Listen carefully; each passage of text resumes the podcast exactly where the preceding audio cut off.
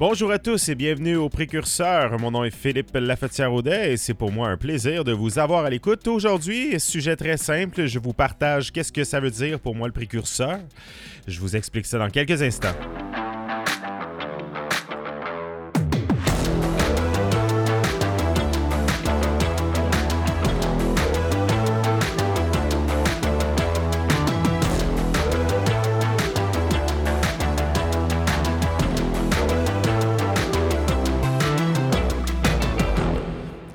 D'entendre.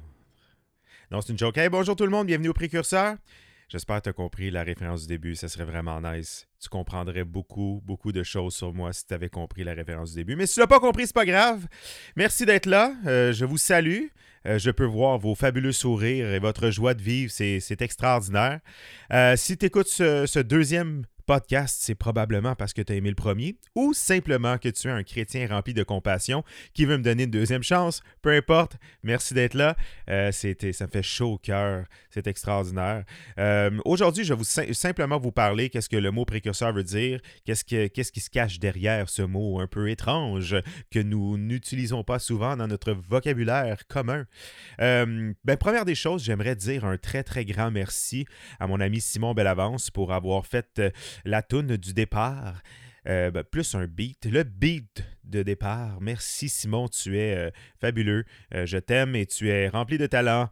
Et si vous vous cherchez un musicien, compositeur, interprète, arrangeur, Simon Bellavance. Hein? Si ou si simplement vous cherchez quelqu'un avec des cheveux longs pour un shooting photo vidéo, Simon Bellavance. Ses, ses cheveux sont solidement longs. Fait que voilà, voilà, c'est tout pour moi, c'est tout. Pendant que j'invite les musiciens à s'avancer pour. Non, c'est une joke. C'est une joke. les jokes de pasteurs, on les aime.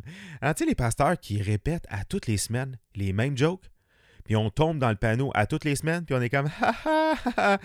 tu sais, ah oh, oui, parenthèse. Tu sais, la stratégie pastorale du tourne-toi vers la personne à côté de toi et dis-lui trois petits points.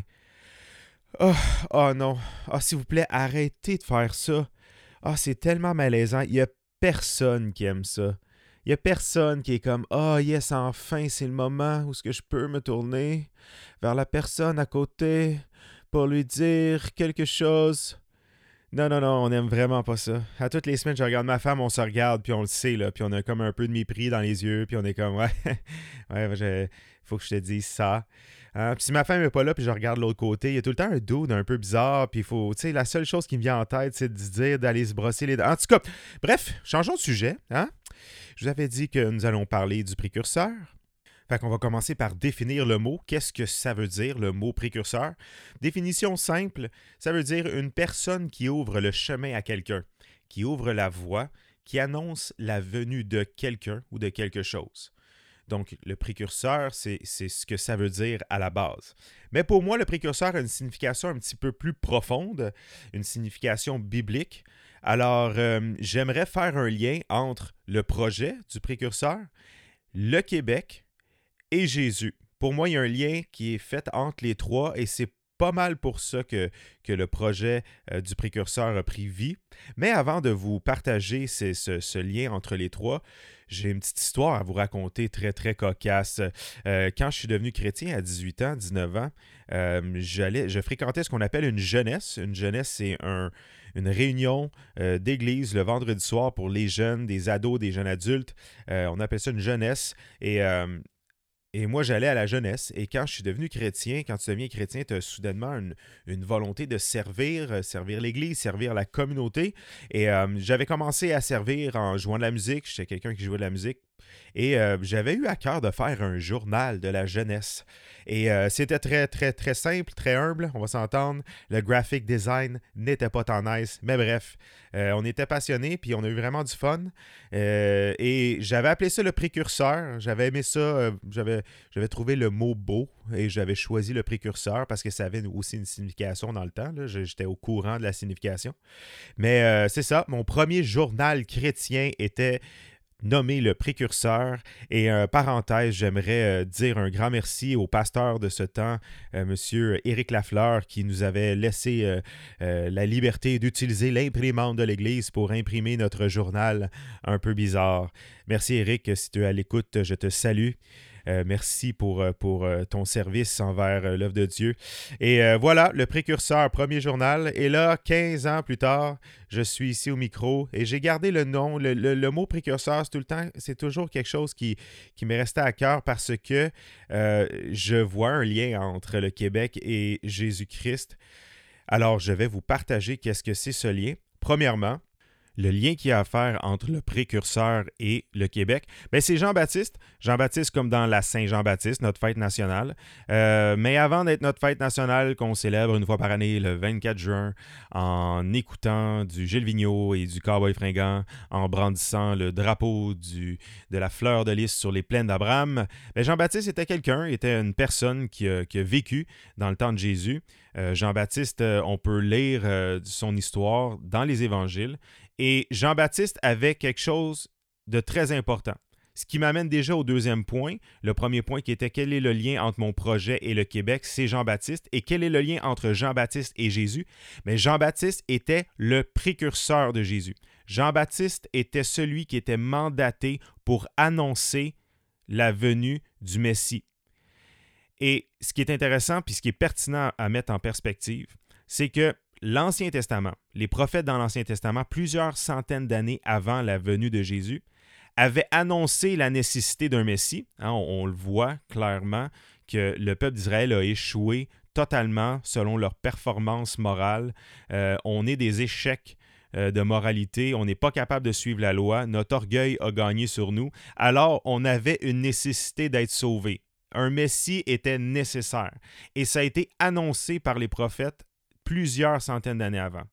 Mais ce qui est intéressant à constater aussi, c'est que non seulement le Messie a été annoncé, mais le précurseur du Messie a aussi été annoncé. Je ne sais pas si tu me suis. La nécessité d'un précurseur a été annoncée. Le Messie n'aurait pas pu s'autoproclamer Messie. Il avait une nécessité d'être annoncé. Pourquoi? Parce que dans le temps, dans le temps de Jésus, ou plusieurs, euh, plusieurs années avant Jésus, il y a plein de doutes qui se sont levés en, pensant qu'il était le Messie, puis essayaient d'être le, sauveur. Puis, euh, puis ça n'a juste pas marché. Ça n'a pas marché. Pourquoi? Parce que ces gars-là, par orgueil, voulaient être le héros de l'histoire. Puis ça, c'est assez commun. Les êtres humains, on, a toute cette pensée-là. Hein. On veut tout être le héros de notre propre vie, le héros de notre propre histoire. De juste regarder Hollywood, les films sont tous fondés sur qui sera le héros. Et même euh, souvent, il y a des pasteurs qui prêchent dans les églises sur la nécessité d'être un héros. Euh, ils, regardent la Bible comme une compilation d'histoires héroïques, mais il y a seulement un héros dans la Bible. C'est Jésus. Le reste, c'est des hommes ordinaires comme toi et moi qui ont fait quelque chose qui allait représenter le Fils de Dieu. Comme mettons par exemple, David et Goliath est une histoire qui représente un aspect de Jésus. David n'est pas tant un héros. David, c'est un meurtrier puis un, violeur. Ça, on va en parler une autre fois. J'ai un message très, très, très pertinent sur le roi David euh, bientôt, dans quelques semaines. Mais oublie ça que David, c'est un héros. David n'était pas un héros. David, c'est un gars ordinaire comme toi puis moi. Donc, c'est, mais quand même, c'est, une disposition du cœur humain de vouloir être le propre héros de sa vie ou être l'héros de l'histoire de Dieu. Donc, il y a plein de charlatans qui ont essayé de devenir le Messie en s'autoproclamant. Et la crédibilité de la Bible, c'est que non seulement tu ne pouvais pas t'autoproclamer, tu avais une nécessité d'avoir un annonciateur, un précurseur. Et Jean-Baptiste était le précurseur de Jésus. Et Jean-Baptiste, non seulement il était le précurseur, mais il était, un précurseur crédible. La crédibilité est très importante pour la Bible. La Bible, elle est crédible, elle est fiable. L'Ancien Testament et le Nouveau Testament se complètent euh, tellement, d'une manière tellement brillante. Il y a tellement un fil conducteur parfait euh, dans, dans toutes les écritures bibliques euh, qu'on on, va pouvoir regarder dans les prochains mois. On va, essayer de, de délucider tout ça, de regarder à, la grandeur de, du, du récit biblique qui est une histoire une histoire qui revient à la croix de Jésus-Christ. C'est extraordinaire. Mais une chose qu'il faut, c'est ça qu'il faut constater, c'est que il fallait que Jean-Baptiste soit crédible. Et Jean-Baptiste était très crédible. Et je vous démontrais en deux points comment Jean-Baptiste avait cette crédibilité d'être cet annonciateur. Premièrement, il était crédible aux yeux des disciples de Jésus. Jean-Baptiste n'était pas un disciple de Jésus. C'était lui-même, il avait son propre ministère. Et les disciples de Jésus, quand ils ont écrit leurs évangiles, leur écrit pour raconter l'histoire de Jésus, ils ont donné la crédibilité à Jean-Baptiste comme l'annonciateur. Si on regarde dans Matthieu chapitre 3, euh, il, déclare lui-même, euh, au, dès au verset 1, il dit En ce temps-là, parut Jean-Baptiste, prêchant dans les airs de Judée, il disait Repentez-vous, car le royaume des cieux est proche. Jean était celui qui avait été annoncé par Ésaïe, le prophète, lorsqu'il dit c'est ici la voix de celui qui crie dans le désert, préparez le chemin du Seigneur, aplanissez ses sentiers.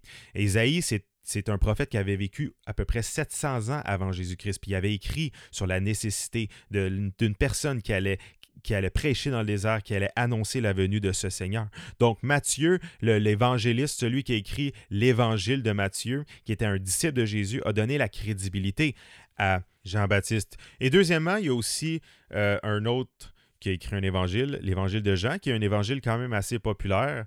Euh, et Jean euh, c'est Jean et Jean-Baptiste, c'est deux personnes distinctes. Jean-Baptiste était Jean-Baptiste et Jean était un disciple de Jésus. Et Jean considérait, quand il a écrit son évangile, il considérait que Jean-Baptiste était tellement crédible et tellement aimé qu'il y avait du monde qui pensait encore que Jean-Baptiste était peut-être le Messie. On s'entend, Jean-Baptiste était déjà mort, euh, Jésus-Christ était déjà mort et ressuscité de plusieurs années, et Jean, quand il a écrit son évangile, il a tenu bon euh, corriger quelque chose ou spécifier quelque chose parce que Jean-Baptiste avait des disciples qui n'avaient peut-être pas encore entendu parler que le Messie c'était Jésus.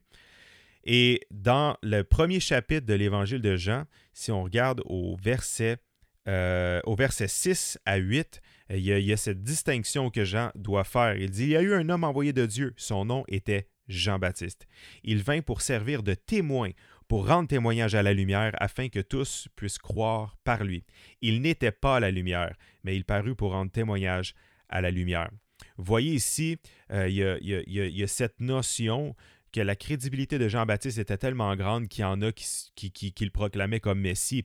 Et Jean, le disciple de Jésus, a tenu bon spécifier. Non, non, non, non.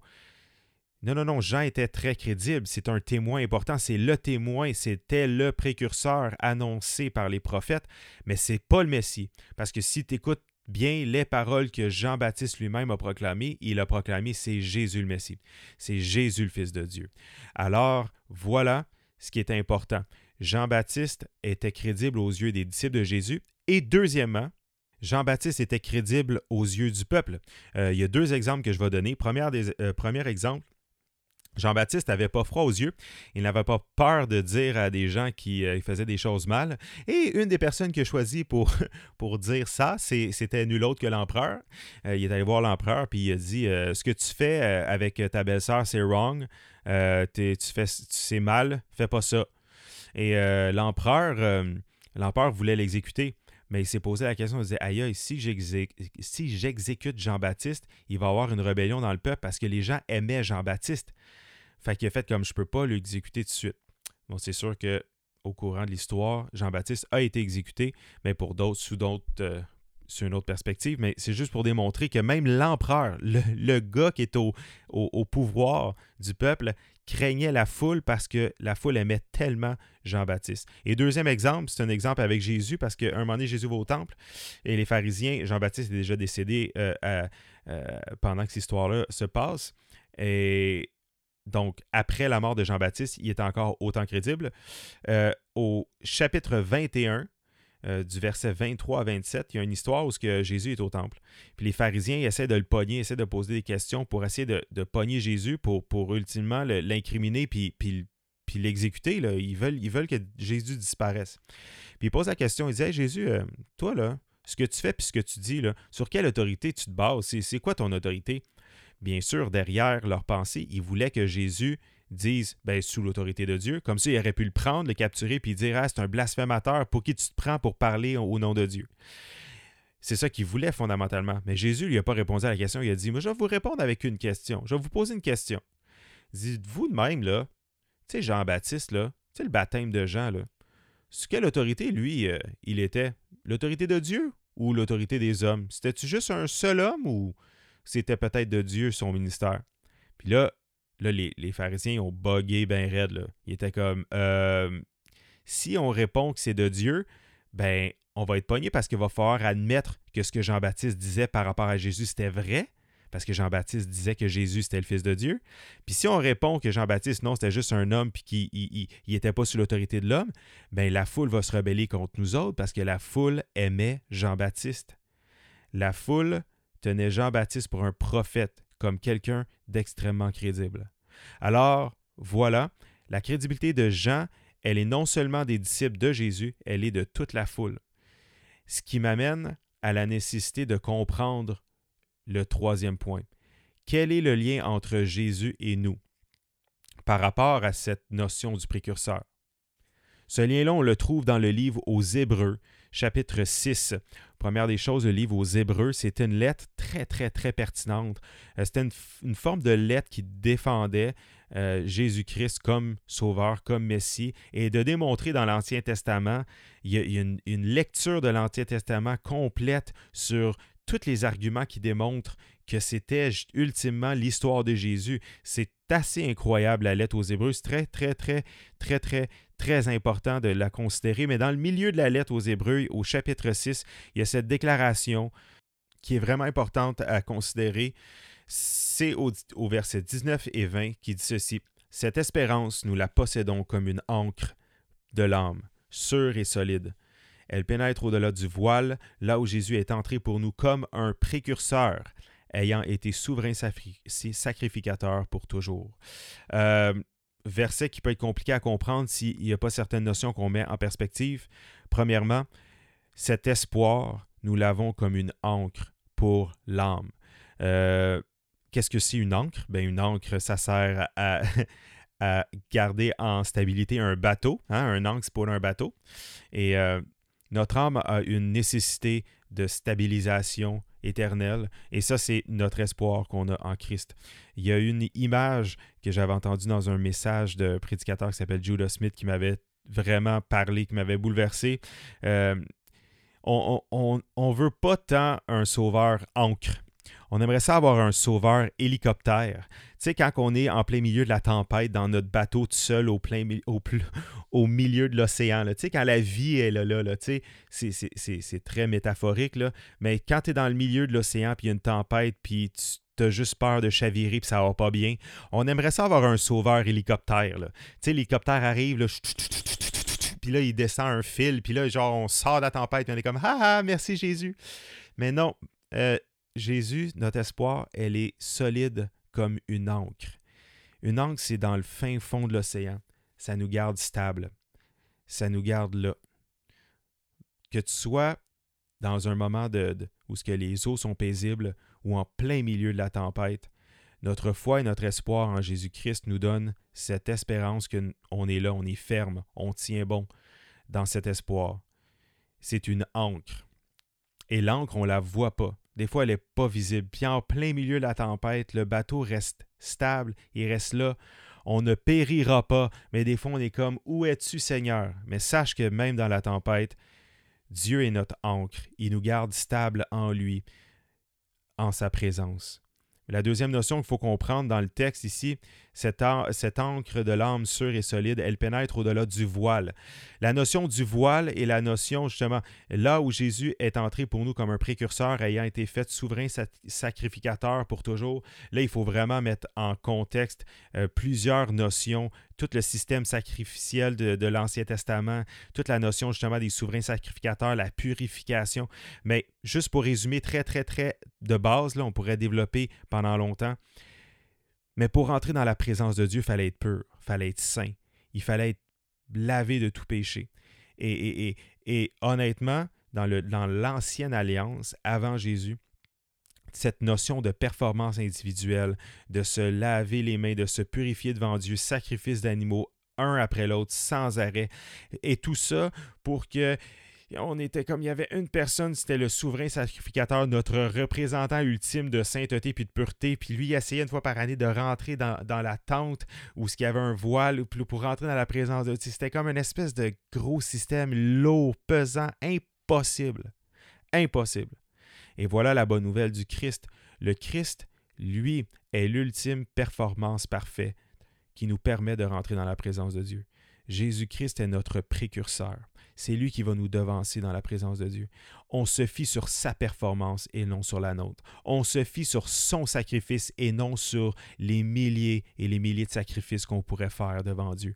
Hein, on a cette tendance-là. On sait qu'on est pécheur, puis on, est on se condamne, puis on juge nous-mêmes, puis on, est tout le temps en train de vouloir se resacrifier. Ah, on demande pardon, puis on...